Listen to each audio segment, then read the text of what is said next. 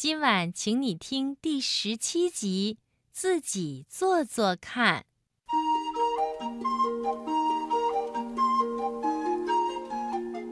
现在起床太早了，连农场主本先生的大公鸡都还没打鸣，而贝贝熊家已经有三个人早早起来了，他们开始行动了。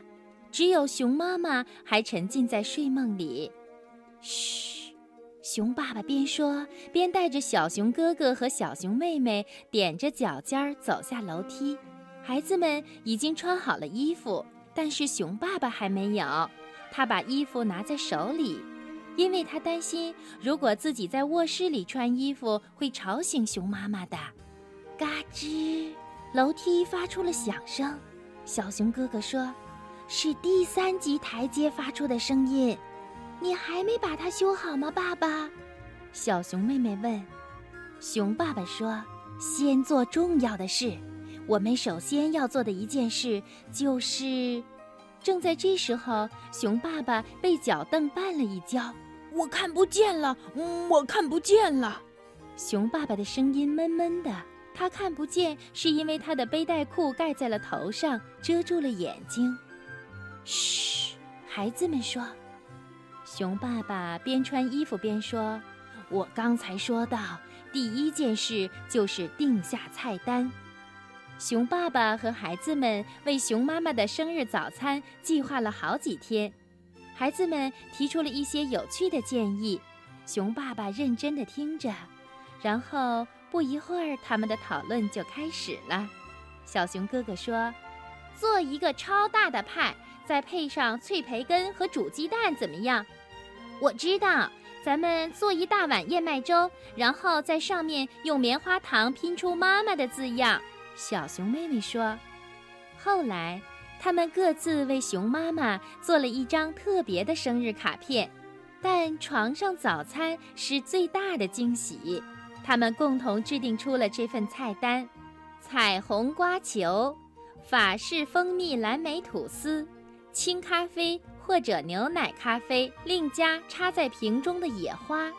每个人都有分工：小熊妹妹做彩虹瓜球，小熊哥哥打鸡蛋做吐司，熊爸爸把吐司蘸上鸡蛋汤放在平底锅里烤。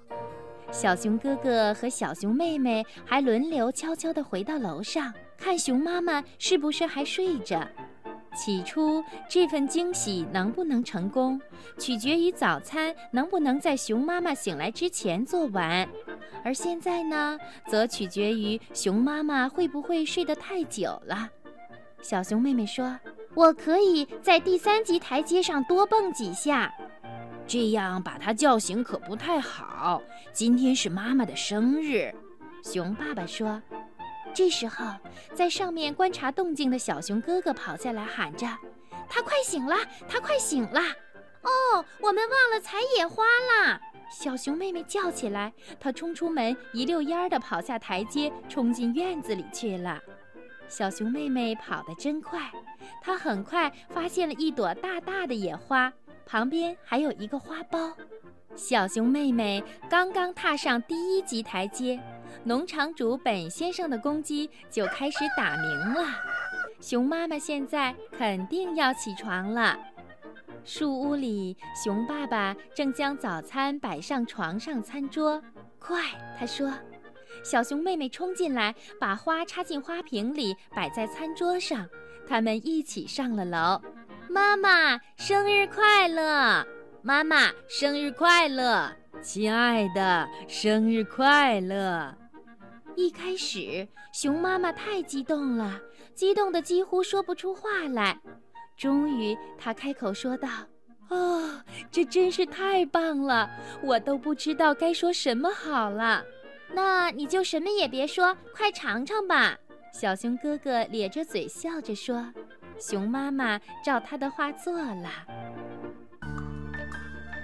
熊妈妈享用完自己的床上生日早餐以后。一阵愁云忽然飘到了他的脸上，熊妈妈想起了厨房，熊爸爸和孩子们都不怎么擅长打扫房间和收拾东西。怎么了？小熊妹妹问。怎么了，妈妈？小熊哥哥也问。是啊，亲爱的，你怎么了？